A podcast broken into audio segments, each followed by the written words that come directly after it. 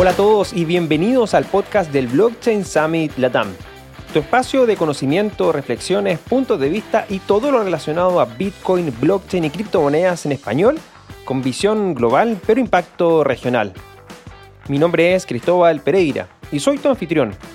Desde el año 2015 trabajando en el ecosistema latinoamericano desarrollando diferentes proyectos y actualmente liderando uno de los eventos más importantes del ecosistema regional, el Blockchain Summit Latam. En este podcast conversamos con diferentes referentes globales y regionales para comprender y entender la actualidad en torno a esta tecnología, pero sobre todo participar y construir en conjunto de la nueva Internet del valor y la confianza. Sean bienvenidos y bienvenidas.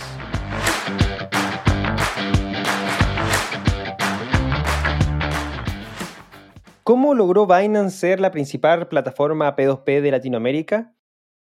¿Tienen realmente un peso las criptomonedas en Venezuela? Fueron parte de las preguntas que buscamos resolver con nuestra invitada en el episodio número 70 de este podcast, María Ángel García, quien es Community Manager de Binance para Latinoamérica. Partimos conversando sobre el crecimiento de Binance durante los últimos dos años y lo rápido que se adapta a los nuevos mercados como lo han sido DeFi, NFTs y ahora también Play to Earn. Conocimos la estrategia implementada para poder ser la principal plataforma P2P de la región, destronando a grandes actores del mercado y su foco de crecimiento por medio de los equipos locales. Nos adentramos en conocer la realidad en Venezuela y cómo ha venido creciendo la nación caribeña en la adopción de las criptomonedas y el uso que le están dando.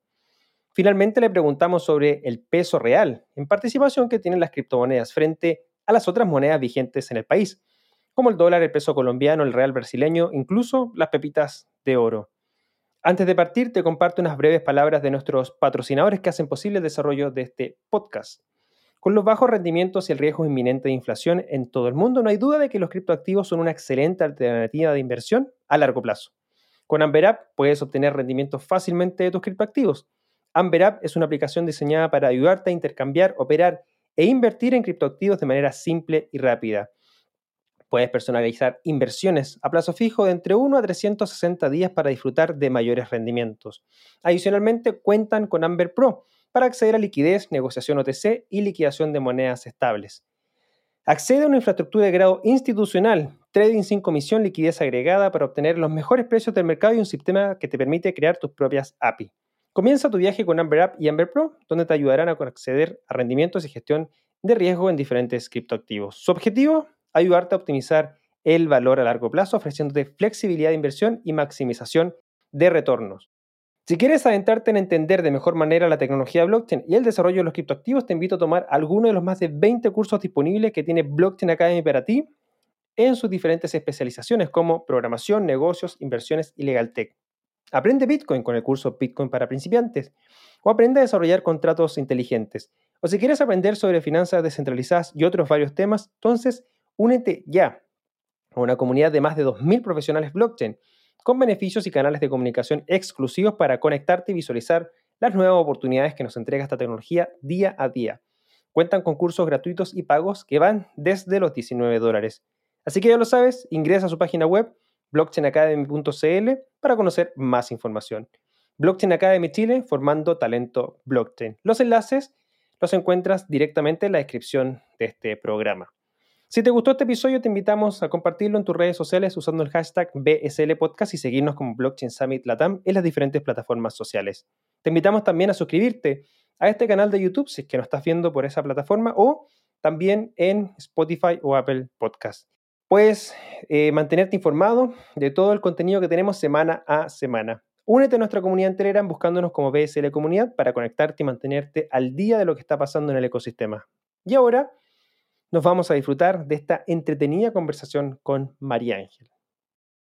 Hola a todos, sean muy bienvenidos a una nueva edición del podcast del Blockchain Summit Latam. Como bien saben, nos encontramos hoy con una gran representante del ecosistema, no solamente venezolano, sino que también latinoamericano, quien ha sido parte fundamental del crecimiento, creo yo, de Binance dentro de la región y Qué honor y qué gusto tenerte acá junto a nosotros, María Ángel. ¿Cómo estás? Bienvenida al podcast. Muy bien, gracias Cristóbal por permitirme compartir con tu, con tu comunidad una vez más. Para mí es un placer estar acá con, con todo el equipo y con toda la gente que sigue a Blockchain Summit Latam.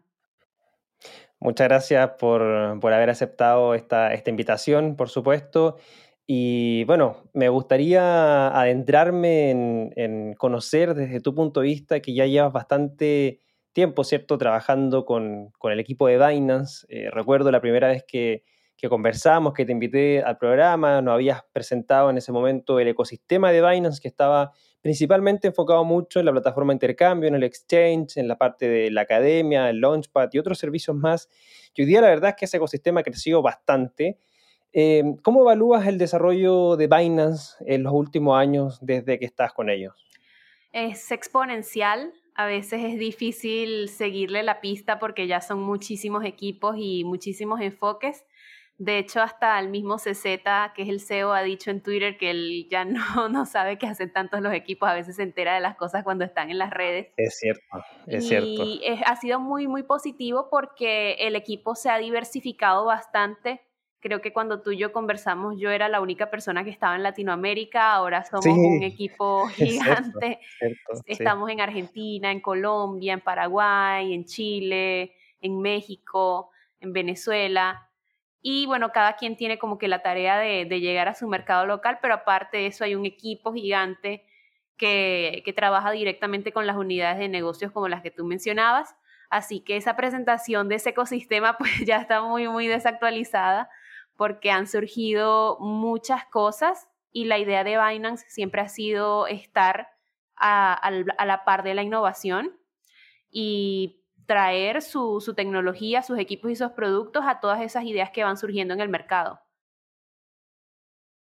Eh, eh, es cierto lo que tú mencionas de relación a que cuando conversamos, efectivamente eras la, representante de Binance eh, en la región y, hoy día ver, y cuando empezamos a hablar después de varias cosas y que se iban integrando equipos como Maxi en Argentina, bueno, Brian también, que ya entró como director de operaciones, que lo tuvimos de hecho en el programa de BS el análisis del miércoles 20 7, fue miércoles 27 de octubre, para hablar de este fondo también de mil millones de dólares que había anunciado Binance eh, para el desarrollo del ecosistema. Y ahí me dijo, ¿no? no solamente uh, del ecosistema de Binance, sino que también pensando en todo el ecosistema global con el objetivo de, de que ese fondo de mil millones de dólares finalmente atraiga a mil millones de personas, es decir, un dólar por cada eh, eh, un dólar por cada nueva persona que pudiese traer, y eso es gigante, porque imagínate que cuánto habrá en el mundo, 250 millones de usuarios aproximadamente, o sea, multiplicar por cuatro eh, es bastante, ¿cómo se llama? Gigante. Grande, total. gigante, sí, sí de yo, todas maneras. Yo tengo como precedente que al año pasado hicieron algo similar, pero con 100 millones de dólares. Sí, y exacto. eso lo enfocaron en, en unos proyectos determinados como PancakeSwap, BakerySwap, solo sí. por nombrarte algunos de los que estaban dentro de ese anuncio. Después hicieron otros proyectos más como los programas de, incu de incubación, de tutorías, etcétera. Pero mira todo lo que han crecido desde septiembre, octubre del año pasado hasta ahora. Así que con más capital que como el que están colocando con ese billón de dólares, pues no, no hay límites. Hay, hay muchas cosas que, que pueden suceder de aquí a un año. Sí, la, conclusión con Brian fue acá no hay límite, acá se puede hacer prácticamente de todo. Así que bueno, igual el, el foco era eh, saber cómo desde Latinoamérica y todos aquellos que estén aportando a este ecosistema pueden también postular a ese fondo. Así que quedó ahí de, de compartir la información prontamente porque tampoco estaba como muy, muy claro eso, como cómo se podía postular a, ese fondo. Pero apenas tengamos la información, obviamente la vamos a difundir por nuestras redes. Ahora, adentrándonos dentro de este, estos últimos años, específicamente tres grandes ecosistemas que han venido creciendo exponencialmente, todos los conocemos dentro, ¿cierto? Es DeFi, NFTs con temas de criptoarte, coleccionables, token fan, ¿cierto? Y también eh, el Play to los juegos que se han también tomado, ¿cierto? La palestra de, de de este ecosistema, eh, permitiendo a muchas personas incluso vivir directamente de, de, esto. Y Binance ya cuenta con, llamémoslo así, dos de los tres, porque finalmente dentro de la Binance Smart Chain es la segunda infraestructura, dentro del ecosistema DeFi, la segunda infraestructura con Binance Smart Chain, ¿cierto? Con el mayor eh, capacidad de total value lock, eh, después de Ethereum, que obviamente es el primero y el más grande, pero dentro del resto obviamente es el más grande. Em, y por el lado de los NFTs, eh, han salido recientemente con su mercado, ¿cierto? Su marketplace de NFTs, también eh, con la Lazio, Token Fan, ahí equipo de fútbol con, el logo de Binance. Veremos a, Binance entrar también en, el modelo o en el ecosistema de Play to Earn, si es que todavía no están dentro. Bueno, hasta el momento no hay alguna propuesta de, de juego por parte de Binance pero sí hay muchas cosas que Binance ha realizado para estar siguiendo a, esa tendencia. Hemos escuchado a los usuarios y pues dentro de las características y de los productos que tenemos ya disponibles los hemos adaptado para traerle más opciones a, este tipo de, usuarios. Por ejemplo, en el caso de Axie Infinity, que fue todo un boom, es un juego que se, que se encuentra en la red de Ethereum, pero a pesar de eso, la gente siempre quiere, tiene, quiere tener un camino y, una ruta de, tokens entre, la wallet oficial del juego y también el exchange. Entonces, eso nos motivó pues, a facilitar ciertas formas eh, para que los usuarios interactuaran con nuestro ecosistema, como el puente de running que, que se colocó para que los usuarios pudiesen depositar de una forma más sencilla, el permitirle a los usuarios poder cambiar SLP por una moneda local a través de Binance P2P y son cambios específicos que no son muy comunes porque en el caso de Binance P2P eh, las monedas disponibles son las cinco principales, Bitcoin, Ethereum, BNB, eh, dólar digital y bueno, DAI eventualmente. Entonces llega una completamente a petición del público que es el SLP para satisfacer ese, ese, ese creciente de, opinión pública que está exigiendo que, el ecosistema se adapte.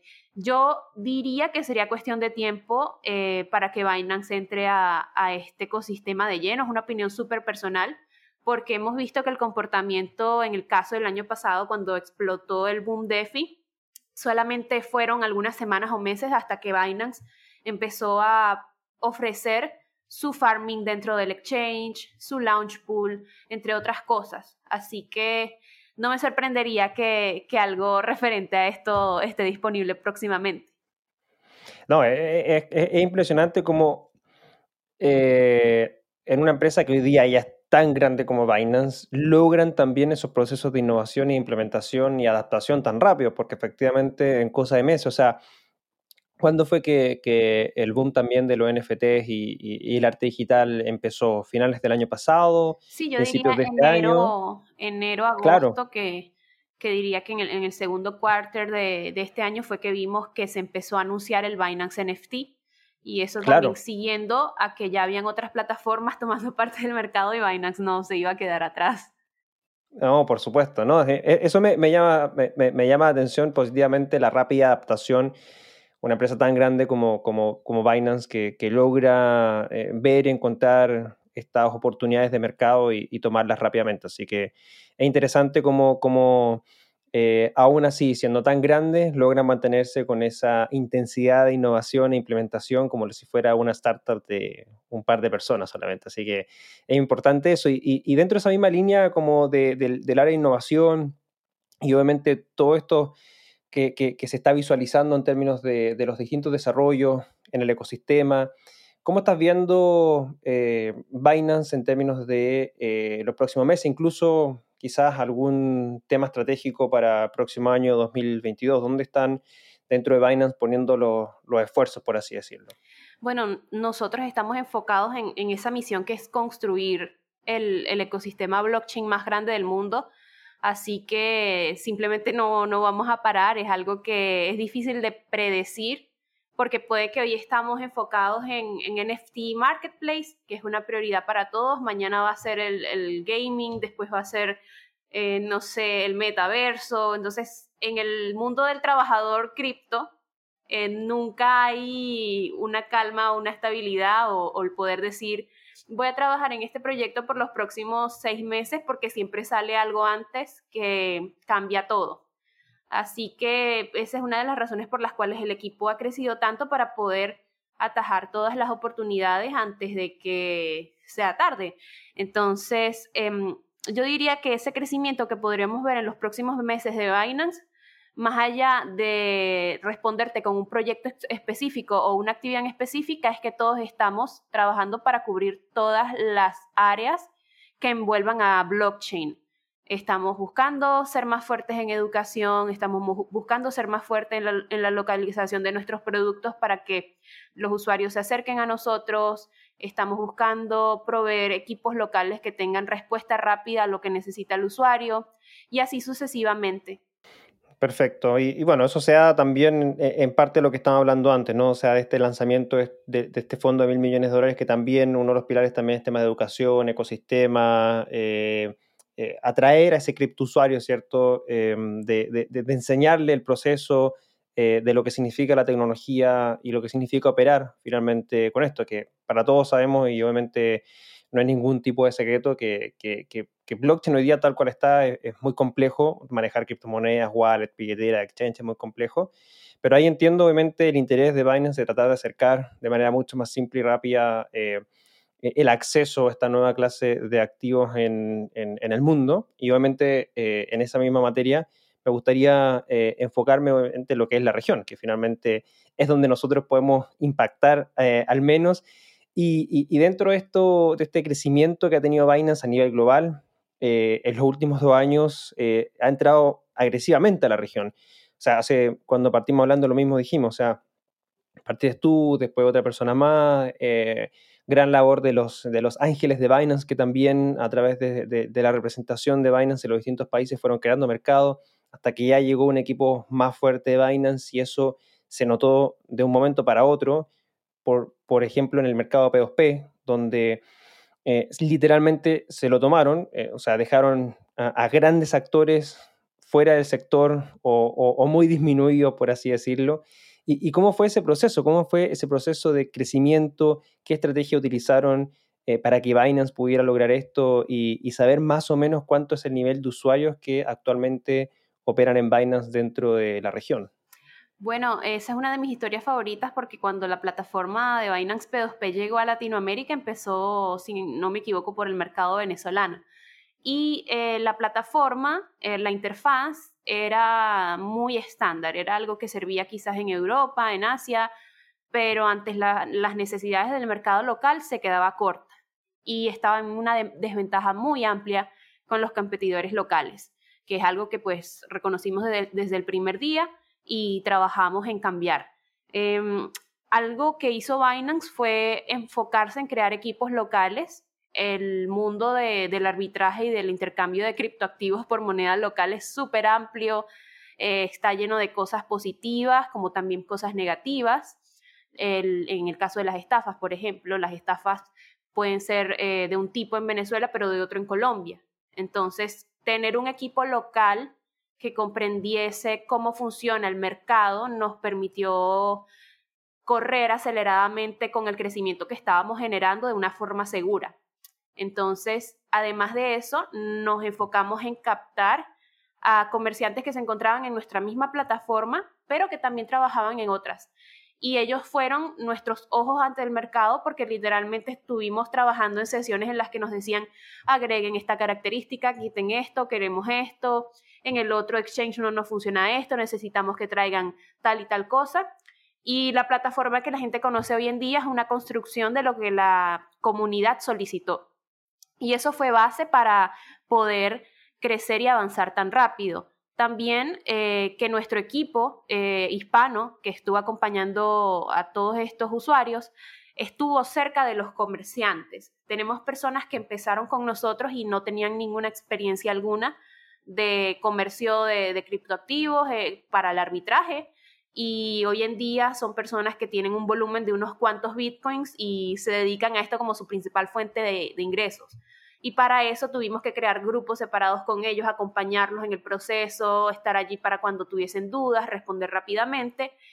Y eh, hemos ya alcanzado los dos años del lanzamiento de Binance P2P, tanto a nivel mundial y pues también creo que año y medio de operaciones en, Latinoamérica, si no me equivoco, de una forma muy exitosa. Son afortunadamente más las historias positivas de, gente que, que, aprovechó la oportunidad y trabaja con eso que nos hace sentir motivados y seguir adelante. Sé que no hay cosas que, sé que hay cosas que no son 100% perfectas y eso viene de la naturaleza del negocio de P2P. Fíjate que hace unos, unos meses atrás yo vi que Mercado Libre Venezuela que es una de las empresas que también se encarga a un comercio totalmente distinto, pero al final es un persona a persona con un, tercero de confianza de por medio, anunciaba que contrataban alrededor de 50 o, 100 agentes para mantener la seguridad dentro de la plataforma, hacer, hacer el offboarding de actores negativos. Entonces algo similar también ha estado tratando de hacer Binance P2P, aumentando el número de agentes que manejen apelaciones y bueno, poco a poco hemos, hemos eh, aumentado los números positivos y seguimos en esa lucha constante, que es educación para que los comerciantes y los usuarios tengan como esos primeros auxilios de, supervivencia en el mundo del e-commerce y del persona a persona, que es estándar, le sirve a todo el mundo en, todo este tipo de plataformas. Y el segundo, tener la respuesta y tener los agentes que, que ataquen cualquier situación peligrosa al momento. Es interesante conocer esa historia de, que los mismos eh, actores ¿cierto? del ecosistema, los mismos comerciantes ayudaron a construir esta plataforma de P2P y, obviamente acercarse al mercado, ¿no? Porque muchas veces como que la empresa llega y dice, bueno, esto es lo que hay, esta es la plataforma y, si quieren la usan y si no, no, y obviamente no tienen esa, esa relación tan cercana. Y obviamente esa, esa implementación de los equipos locales también, como tú ya lo mencionaste, da una visión local, porque uno pudiese pensar de que a lo mejor Latinoamérica, eh, viniendo desde afuera, obviamente, no, no, nosotros en Latinoamérica sabemos que somos una región que tiene realidades totalmente incluso puesta dentro de, un pedazo de tierra bastante chico, o sea, Venezuela, Argentina, Chile, Brasil, Colombia, o sea, Sudamérica tiene literalmente distintos escenarios en un par de, eh, en unos cuantos kilómetros en relación a todo el resto del mundo, que claramente hace que seamos únicos por eso mismo, pero al mismo tiempo también seamos difíciles porque no es llegar y poner una plataforma que pueda servir para toda la región, sino que hay que eh, eh, encontrar esos ajustes que permitan nuevamente que un chileno, un argentino, un colombiano puedan usar la misma plataforma de cierta manera y, claramente le, has dado la, razón, ¿no? Porque como lo dijimos, se ha tomado el mercado y, y mucha la gente con la que yo hablo usa Binance P2P directamente y ha dejado usar otras plataformas por, por esta misma. Y, si tuvieras que decirnos las grandes como características o beneficios de, de Binance P2P, pero al mismo tiempo también esas cosas que de repente son complejas o que aún faltan por mejorar, porque efectivamente una plataforma nunca está lista, y eso te lo digo yo porque también desarrollo plataformas, me gustaría que las plataformas que desarrolláramos nosotros fueran perfectas, pero uno nunca alcanza la perfección, siempre hay algo que, falta por mejorar. Y en ese sentido, Binance P2P, ¿cuáles son los grandes beneficios que tú encuentras que tienen relación a otras y cuáles son las cosas que todavía les faltan por, por mejorar y que hoy día son quizás talones de Aquiles para poder seguir creciendo? Bueno, la primera es un todo en uno, eh, que es algo que no, no existía en las demás plataformas y, y es que acá puedes comprar la criptomoneda que elijas, Bitcoin, Ethereum, BNB, eh, SLP ahora, dólar digital, y enviarlo a, a, la billetera spot, hacer trading, ahorrar. Eh, eh, las personas eligen y esto tiene un costo mínimo, casi que invisible. segundo, también no tiene comisiones para los compradores.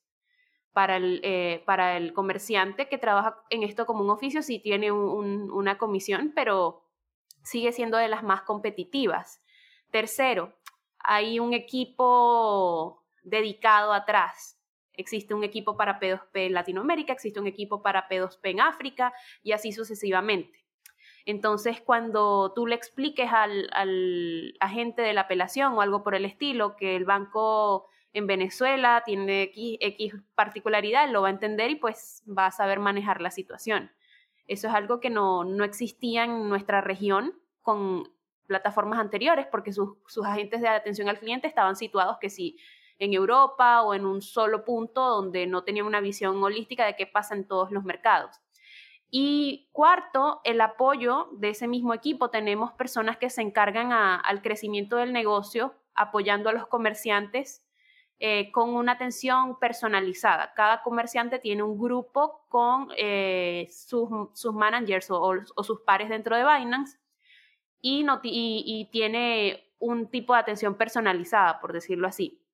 Entonces eso es algo que les permite a ellos tomarnos como unos socios o una especie de socios dentro de su negocio y saber que pues el éxito de ellos es nuestro éxito y ahí vamos a estar eh, trabajando por eso. Perfecto, muy interesante en, esa, perspectiva. Y mm, para terminar este primer bloque, quería preguntarte em, sobre Venezuela. Tú eres de Venezuela, ¿cierto? Y, em, bueno, e, e, el país eh, viene siendo protagonista del ecosistema cripto en la región desde hace mucho tiempo, marcando hitos en adopción de P2P, minería, pagos con, con criptomonedas. ¿Cómo evalúa el estado actual en, la nación caribeña y si han continuado creciendo o crees que se ha estancado de cierta manera ese crecimiento tan acelerado que, venían trayendo en, el país? Bueno, afortunadamente en Venezuela las criptomonedas llegaron para ser una solución a la situación económica que vivimos. Obviamente esto es algo que no toca a todo el mundo, cada venezolano tiene una realidad distinta y no me gusta generalizar porque sé que la situación no ha cambiado quizás para todos, pero definitivamente es un poco más suave o, se ha aliviado un poco si lo comparamos con el 2017 o el 2016, donde independientemente de la situación económica de, cada persona, sin importar el dinero que tengas en la mano, eh, no ibas a encontrar ese producto o no ibas a poder acceder a, a un servicio porque simplemente la situación actual no, no lo permitía. Hoy las cosas son distintas, em, es mucho más sencillo que en, ese entonces a, nivel de ciudadano y hay más opciones, entre ellas eh, pues el uso de, de criptomonedas. En aquel entonces el comerciar criptomonedas era algo que también era un poco complicado, si bien teníamos interesantes volúmenes en otras plataformas, pero eh, estas plataformas, por ejemplo, trabajaban solamente con Bitcoin. Y un dato interesante es que dentro de la plataforma P2P, eh, la moneda que más solicitan los venezolanos es el dólar digital. Y eso es por la misma dificultad que tienen ellos en abrir cuentas bancarias y en acceder a cuentas bancarias que les permitan manejar dólares, porque para eso hay que viajar a los Estados Unidos, hacer una inversión significativa. Y eso ha sido un, un plus. Anteriormente la gente iba por Bitcoin, pero ahora pueden simplemente elegir el dólar. Y eso también ha abierto una puerta muy buena, que es que la misma gente ha empezado a utilizar eh, Binance como una plataforma de pago entre personas, como lo era PayPal, como lo era Sale, y ahorita estamos compitiendo con esas, esas plataformas. La gente por intención propia ha empezado a colocarlo como método de pago dentro de emprendimientos y también lo he visto dentro de negocios más eh, establecidos como supermercados grandes. Unos años atrás veíamos que estas grandes cadenas como Burger King, eh, pizzerías, que bueno, creo que Papa John's también estaba, eh, supermercados Gama, estaban entrando a través de, de Crypto Buyer, que, era una que es una empresa local, pero ellos en este momento pues continúan con sus operaciones. Sin embargo, me he dado cuenta que otros, em, otras empresas de, ese mismo rango han adoptado el pago con criptomonedas por iniciativa propia de su administración. Entonces eso es un paso muy positivo de que así como la gente coloca cuenta en dólares, coloca cripto, sin que venga un agente o un promotor de, de Crypto Buyer, de X empresa, a explicarles. Entonces eso ha sido personalmente buenísimo porque me, me, permite ver más opciones y para el público en general muchísimo mejor. Incluso he visto restaurantes que aceptan Shiba Inu por el mismo hype, que no, no lo entiendo, no, no, lo esperaba, pero así está la cosa. ya, ya antes uno sabía, oye, esta persona acepta esta criptomoneda y uno como está en el, en el ecosistema sabe quién estuvo detrás pero ya se volvió tan grande que, que no se sabe quién, quién está detrás de esto. Hay una campaña también gigante en Venezuela que se llama Es hora de Bitcoin, que ha forrado todas las calles y autopistas con, con imágenes de, de Bitcoin. No sabemos tampoco quién, quién lo hizo, pero el awareness general es, positivo. Obviamente, como todo, no estamos en un punto en el que digamos, oh, wow, todo el mundo tiene Bitcoin y dólar digital y lo gasta pero el, el ánimo de la gente es más positivo y el ánimo de los empresarios es más abierto a incluirlo como método de pago. Ya lo que falta en la cadena, eh, desde mi punto de vista, es que la gente empiece a pagar y empiece a, darle ese uso más allá de, los exchanges, más allá de el tema de incrementar su capital y vaya a esa parte de la usabilidad sin necesidad de, de una motivación externa, ya sea una ganancia, un regalo, que normalmente es lo que ha sucedido cuando anuncian que restaurantes o cadenas importantes aceptan pagos y falta eso, que la gente vaya y se motive a pagar. Y yo creo que con, con la opción de que ya tienen dólar digital, lo pueden hacer eh, eh, fácilmente. De hecho, eso es, que, es algo que ha impulsado mucho que más negocios hayan entrado sin el empujón de, de una empresa o de una iniciativa detrás. Sí, me parece interesante eso que, que, planteas ahora en relación a esa adopción propia que viene dándose por iniciativa más que por, por no es por obligación tampoco, pero, pero es distinto como el llegar tú a ofrecer algo a, que a ti te nazca obviamente la iniciativa. Son, creo que es parte de la maduración o la madurez del mercado, obviamente, porque ya significa que las personas están entendiendo. Y si las personas están entendiendo, de cierta manera, y lo están integrando, significa que hay una visualización de, de, que esto realmente funciona, de que es un aporte, eh, me agrega valor, obviamente, y, y por eso lo ofrezco, porque obviamente tampoco lo voy a ofrecer porque, porque no le veo valor o me es más costoso incluso, no, como negocio uno evalúa obviamente los beneficios y si esto me, da la opción de tener más beneficio, obviamente lo integro y, eso da cuenta de, esa adopción. Em, te voy a guardar unas preguntas que tengo para el final en ese, en ese, tema, pero antes de continuar, a un pequeño break para eh, agradecer a nuestros patrocinadores que hacen posible el desarrollo de este programa. ¿Qué te pareció esta conversación con María Ángela hasta ahora? Interesante lo que nos comentó sobre el crecimiento y la estrategia de Binance en la región. Antes de continuar y adentrarnos en conocer más sobre la adopción cripto en Venezuela, te comparto unas palabras de nuestros patrocinadores. Oferta de bienvenida para usuarios nuevos. Obtén gratis 18 USDCs al registrarte. Con más de 1.500 millones de dólares bajo gestión, Amber Group es una plataforma de criptofinanzas líder en el mundo que te ayuda a las instituciones y a los inversores particulares a comprar y vender criptomonedas, obtener altos rendimientos, gestionar riesgos y acceder a liquidez agregada. Blockchain Academy Chile cuenta con la más amplia oferta académica sobre blockchain y criptoactivos en español. Compra tu primer curso con criptomonedas y obtén un 10% de descuento. Y recuerda que si ya participaste en alguno de estos cursos, accedes a un 20% de descuento en cualquiera del resto. Sigue el enlace en la descripción para acceder a los servicios de cualquiera de nuestros patrocinadores. Y ahora seguimos adelante con este episodio.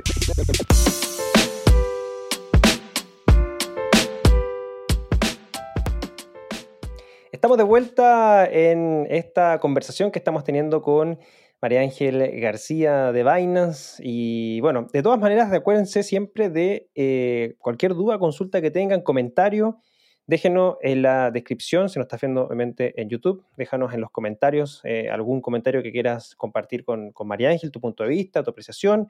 Obviamente siempre son eh, valorados esas opiniones.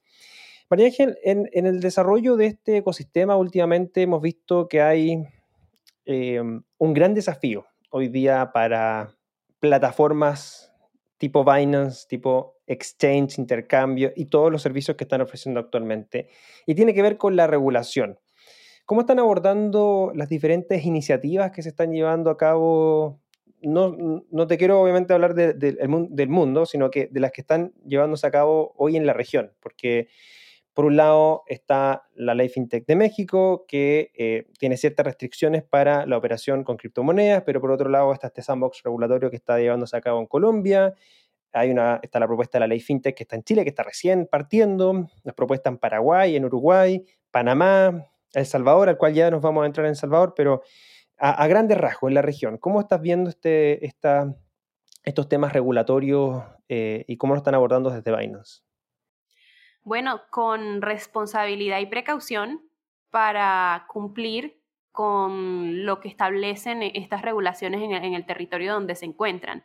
Y esa ha sido una de las razones por las cuales nuestro equipo se ha multiplicado y también especializado en, estos factores para poder responder eh, correctamente a lo que se debe dentro de, estas regulaciones.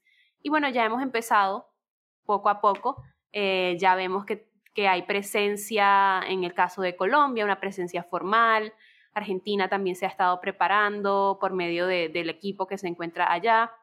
Y así sucesivamente en toda la región. es algo que, como mencionabas al inicio, cada país es un mundo, cada país tiene tiempos distintos.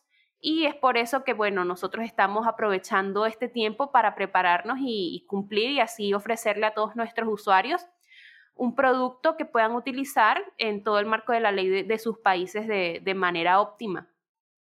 Y ahí en, temas de, la regulación, los equipos legales están trabajando desde algún tipo de headquarter en Binance, porque bueno, Binance no tiene como headquarter oficial, pero hay como alguna como especie de sector donde desde ahí salgan todas las iniciativas eh, desde el punto de vista regulatorias o también se están formando equipos dentro de la región, así como hemos visto equipos de operaciones, comerciales, etcétera. No, eso es dentro de cada región por lo mismo. Como te digo, cada país es un mundo y requiere un equipo que se adapte al ritmo de ese mercado local.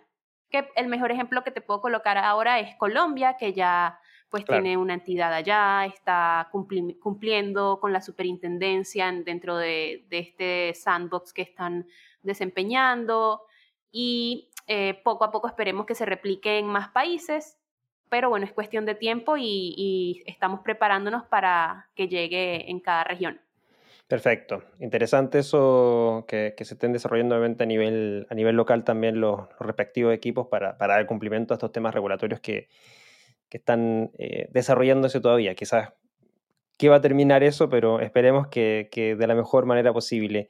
Y, quiero entrarme en, en El Salvador, que obviamente cuando uno habla de, hoy día de Bitcoin en Latinoamérica y de compra, venta, adopción, El Salvador ya pasa a ser una pregunta eh, que tiene que ir. Y, cuando salió la ley Bitcoin del Salvador, muchos empezaron a ver a El Salvador y fueron a El Salvador y, como casi que a, abrir oficinas y, conocemos varios proyectos que están ya operando directamente allá en El Salvador por esta ley que entró en vigencia el pasado 7 de septiembre, ¿no? Y, Binance en ese sentido eh, está entrando también a El Salvador, entró, no entró como equipo local o, cómo ha sido esa, ese trabajo que están llevando adelante también con, ese país. Bueno, es otro ejemplo de cómo suceden las cosas tan rápido en, el mundo cripto y hay que ponerse los patines, como decimos acá, para, no perderse nada. Tenemos ya un equipo que se encarga de Centralamérica, incluido El Salvador.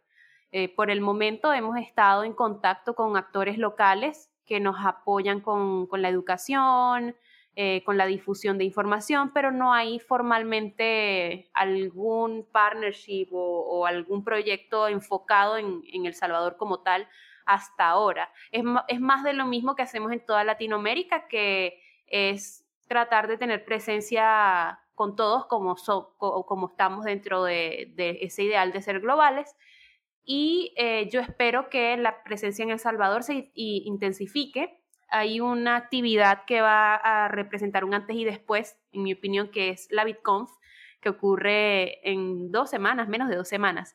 Y ahí va a estar Binance. Eh, somos sponsors Gold. No hemos hecho eventos anteriormente en El Salvador, así que va a ser algo sin precedentes, pero va a ser muy positivo para empezar esa presencia en este país.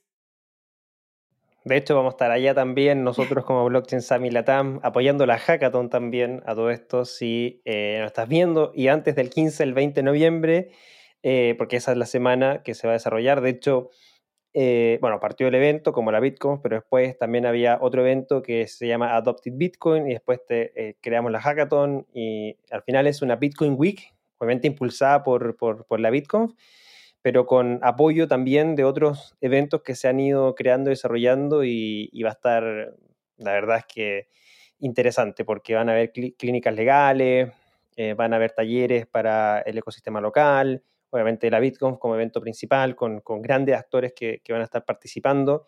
eh, la hackathon obviamente con el, el, objetivo de impulsar el desarrollo de, de, la tecnología y resolución de casos de uso. Y, y claramente que estén ahí también Binance y, los grandes actores regionales va a, significar obviamente que, va a generar un impacto tremendo en, en el país. Y, estoy de acuerdo que todos los ojos durante esos cinco días van a estar puestos en El Salvador. Y, bueno, nos vamos a estar viendo por allá, vamos a estar haciendo una cobertura también especial desde Blockchain Samilatam, así que atento a nuestro contenido. Eh, interesante, obviamente, que estén entrando a El Salvador ahí, eh, que tengan esa presencia. Eh, y de vuelta a, Venezuela, quería preguntarte, antes de que se me escape la pregunta, em, mencionaste el, tema de, el, eh, de, de, los dólares digitales, ¿no? O sea, Binance es un actor importante también dentro de las monedas estables o los dólares digitales con BUSD, ¿cierto? Que es el dólar digital de Binance. Y, mm, eh, y la incorporación también de USDT eh, y otras monedas estables también. DAI, por ejemplo. DAI también, también estuvo en, en, P2P. Exactamente. ¿Cómo, cómo ves el, el, el, uso de estas monedas estables versus el uso de criptomonedas como Bitcoin? Eh, ¿Existe una especie de punto de inflexión? Hoy día se está usando más dólares digitales que Bitcoin. ¿Cómo está esa perspectiva entre, entre estos dos tipos de, criptoactivos? Bueno, la economía venezolana, entre sus particularidades, eh, está dolarizada de facto. Así que ese ya es un punto bastante relevante. Quizás hace unos años no, pero ahora sí puedes ir a las tiendas y ya el dólar está permitido usar sin ninguna repercusión legal. Los precios de las tiendas ya están en dólares, nadie te va a decir, ay, esto cuesta tantos bolívares, eso no, no va a pasar. Así que el ciudadano común está necesitando algo que le ayude a manejar dólares para poder eh, manejarse de una manera más óptima en, esta economía tan particular. Eh, se puede pagar con bolívares, a través de las tarjetas, a través del efectivo si lo tienen, aunque es un poco complicado, las transferencias. Eso es otra cosa eh, interesante de, Venezuela, que la mayoría de, de su sistema es completamente digital es más fácil pagar a través de aplicaciones móviles que a través de una tarjeta, a través de un punto de venta o efectivo. Entonces son pequeños detalles que hacen más sencillo todo este mundo, porque ya la gente está acostumbrada a lo que es una wallet, ya la gente está acostumbrada a eh, este tipo de, de, productos. No le parece extraño el, el, que aparezca un Binance, el que aparezca un eh, Samurai Wallet, no sé, etcétera, de este tipo de persona a persona. Así que como te mencionaba, es interesante recalcar que el dólar digital USDT es el que tiene más transacciones dentro de Binance P2P. En este momento no te puedo asegurar una cifra de qué porcentaje representa porque no lo tengo a la mano, pero es el número uno y le sigue Bitcoin. Para mí es muy bueno porque eh, le permite a muchísimas personas entrar al ecosistema y sin querer queriendo ent entrar al, al rabbit hole de una forma más fácil ellos van a entender cómo funcionan las transacciones cripto, cómo funciona el, el memo, el address, el, eh, todo esto. Y bueno, ya una vez que están en, en dólar digital, en USDT, están a un solo clic de comprar Bitcoin, Ethereum y, la criptomoneda que quieran. Así que eso suma mucho y, y es bastante positivo. Hay otros proyectos en Venezuela que también están ofreciendo billeteras del dólar digital y incluyen criptomonedas. Así que definitivamente el tema del dólar digital, aunque mucha gente lo, lo, lo deja a un lado porque no es la criptomoneda Bitcoin, no, no es eh, el, la esencia de todo esto, ha ayudado a masificar eh, la entrada de muchas personas. O sea, eh, ya en estricto rigor, entonces, como que la gente de a poco ha ido entendiendo que eh, entendiendo y adoptando no solamente Bitcoin, sino que también estas otras formas de, criptoactivos y, entienden de cierta manera también de que son parte de este ecosistema de, de criptoactivos y, que por ende ya eh, le, están agarrando más confianza, al igual como obviamente quizás partieron con Bitcoin, ¿no? Sí, totalmente. y ha sido algo que afortunadamente ha roto muchas barreras que están dentro de esta polarización. Hemos visto anuncios de acepto dólar digital, acepto Tether en, mercados populares, hasta en tiendas lujosas. Entonces es una puerta que, que trae a más personas al ecosistema. Y ahí una pregunta adicional tiene que ver con, sabemos de que obviamente esta tecnología nos permite rápidamente poder hacer pagos, cierta transferencia, conocemos los beneficios. Pero cuando llega a, la persona de a pie, ¿cierto? A este mainstream, eh, es complejo eh, en términos de su uso, el tema de las comisiones, por ejemplo, UST, sabemos que está en Ethereum, pero está en otras redes también. La gente sabe cambiar quizás de, red para no, decir, oye, ya voy a pagar, no sé, 10 dólares por esta por, este, por esta prenda, por este producto, por este servicio, pero tengo que pagar 5 dólares por la comisión de, USDT, eh, mejor me voy a Tron, que obviamente es mucho más económico. ¿Conocen esas diferencias como entrando más en, detalle en, eso? Mira, a mi experiencia personal, y tampoco quiero generalizarlo con todo el mundo, está complicado, porque por ejemplo me ha tocado ir a restaurantes que tienen el anuncio de Bitcoin gigante afuera y me dan la wallet y yo les pregunto, ajá, pero ¿qué red es eso? ¿Por dónde te lo envío? Y quedan fríos, no, no entienden qué están haciendo. Okay, Entonces siento que hay la intención de la gente de colocar la opción, pero no han entendido cómo funciona totalmente. Eh, también eso es parte de lo que te mencionaba anteriormente cuando se eh, veían que tenían estas opciones de pago es porque había un tercero que había ido a promover el uso de cierto producto, ahora no, entonces ellos están haciéndolo de forma automática, por decirlo así.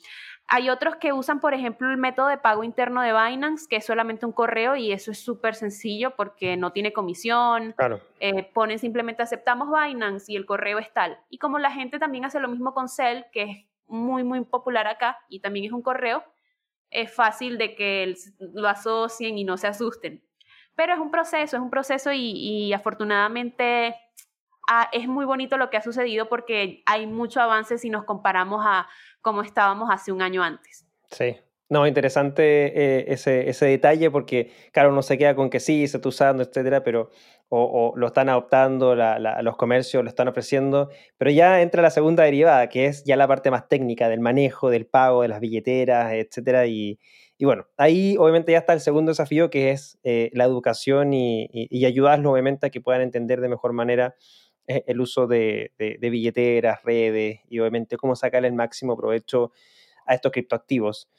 Para mm, finalizar, ¿tiene realmente peso el uso de las criptomonedas en Venezuela, María Ángel? Eh, me refiero a que hablamos obviamente de que mencionaste, ¿cierto? La economía venezolana está dolarizada.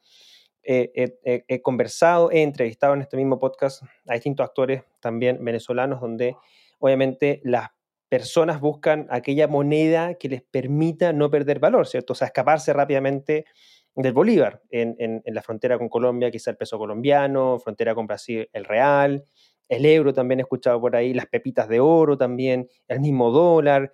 Entonces, dentro de estas distintas gamas de, valores que se están utilizando en eh, Venezuela, ¿tiene realmente un peso las criptomonedas o todavía crees que es un nicho muy, muy pequeño? Y si es así, eh, ¿qué uso se le está dando? Porque estábamos conversando de pagos, pero otros también les pueden dar el uso de la reserva de valor o, son ambos. ¿Cómo está esa, perspectiva final del peso de cripto en Venezuela? Bueno, definitivamente es significativo. Eh, el uso de criptomonedas es, algo que ya rompió el nicho, en mi opinión. hace unos días salió una noticia de que Cell iba a solicitarle a sus usuarios el añadir el número de ITIN en sus cuentas cosa que no todo venezolano que puede viajar, abrirse una cuenta como turista va a tener para poder cumplir con los impuestos de este país. Después la noticia fue desmentida, pero el mensaje detrás de esto no era PayPal lo va a solucionar o tal, tal wallet. La gente estaba diciendo que lo iban a solucionar las criptomonedas en la mayoría de los artículos y de los posts que vi. Entonces eso me dio muchísima motivación porque ya la gente tiene un, plan B o está acercándose a ese, plan B. Eh, el tipo de uso es bastante amplio. Recientemente, Últimas Noticias hizo una, encuesta a través de, varias personas. Eh, desconozco el, público, la, muestra de población que utilizaron para la encuesta, pero Últimas Noticias es uno de los principales diarios digitales y con, muchísima trascendencia en Venezuela, así que independientemente de eso es, relevante. Y la mayoría de las personas eh, respondía que estaba interesada en ahorros.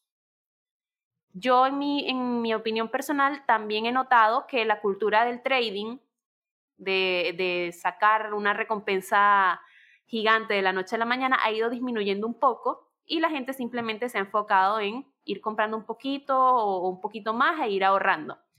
Eh, así que esa, esa sería mi opinión. Entre ahorro, pago entre personas y bueno, de último el, el trading y, toda esa intención de estudiar y multiplicar el dinero. Interesante, María Ángel. Muchas gracias por eh, habernos respondido estas preguntas y generalmente, bueno, siempre, no generalmente, siempre damos espacio para un micrófono abierto si es que hay alguna idea final que te gustaría compartir con nosotros, con la audiencia, algo que quizás no tocamos pero que te gustaría compartir, adelante.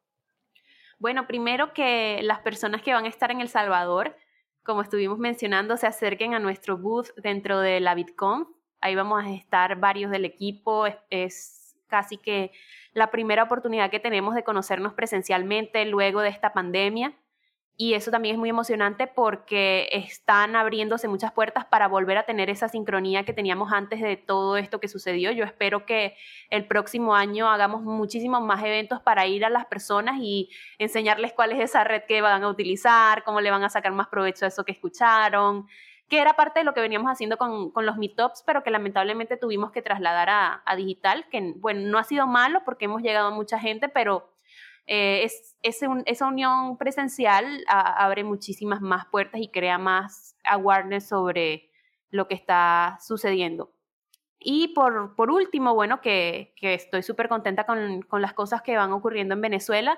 Eh, vivo en Venezuela, no tengo planes de irme de Venezuela, mi trabajo gira en torno a, hacer de esto un mejor país, a facilitar soluciones, así que independientemente de, la perspectiva de las personas, no puedo evitar ser positiva respecto al tema porque todos los días vamos avanzando, poco o mucho, pero vamos avanzando.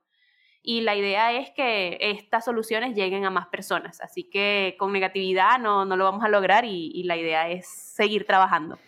Excelente, María Ángel. Vamos a estar allá en El Salvador, así que obviamente vamos a dar una vuelta por el booth de, de Binance. Eh, vamos a charlar ahí también con, con, María Ángel. Y si quieren contactarte quizás en alguna red social o en las redes de Binance, ¿cuáles serían para también comentárselas a los oyentes? En Binance nos pueden encontrar como arroba Binance ES en Twitter y en, en Instagram como arroba Binance Spanish. Eh, cuidado con las cuentas que nos copian, por favor, no les vamos a escribir al, al, privado. Ya la gente está como que más al tanto de eso, pero vale la pena recordarlo. Siempre. Y personalmente mis redes, eh, mis redes son eh, arroba justmariangel. Y bueno, por ahí podemos eh, conversar y, y, estar al día con todas las cosas que pasan con, con el mundo cripto. Muy activa María Ángel en redes, así que tienen que seguirla sí o sí, porque siempre da eh, aportes de valor eh, a lo que está pasando. Y por supuesto, recuerden seguirnos también a nosotros, Blog Summit LA en Twitter, Blockchain Summit Latam en Facebook e Instagram. Y si estás viéndonos por el canal de YouTube, recuerda déjanos tu like y también suscríbete al canal para que no te pierdas ninguno de nuestros programas semanales. Y si nos estás escuchando por Spotify o Apple Podcast, suscríbete al podcast para que así no te pierdas ninguno de estos episodios. Agradecemos a nuestros patrocinadores que hacen posible el desarrollo de nuestro podcast, como lo son Amber Group y Blockchain Academy Chile.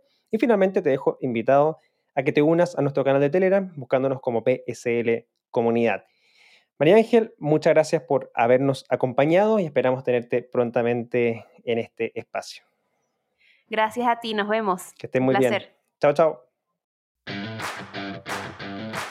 Te recordamos que el Blockchain Summit Latam es uno de los eventos íconos de Latinoamérica sobre Bitcoin, blockchain y criptomonedas en español, atrayendo más de 300 speakers e impactando a más de 10.000 personas en sus cinco ediciones.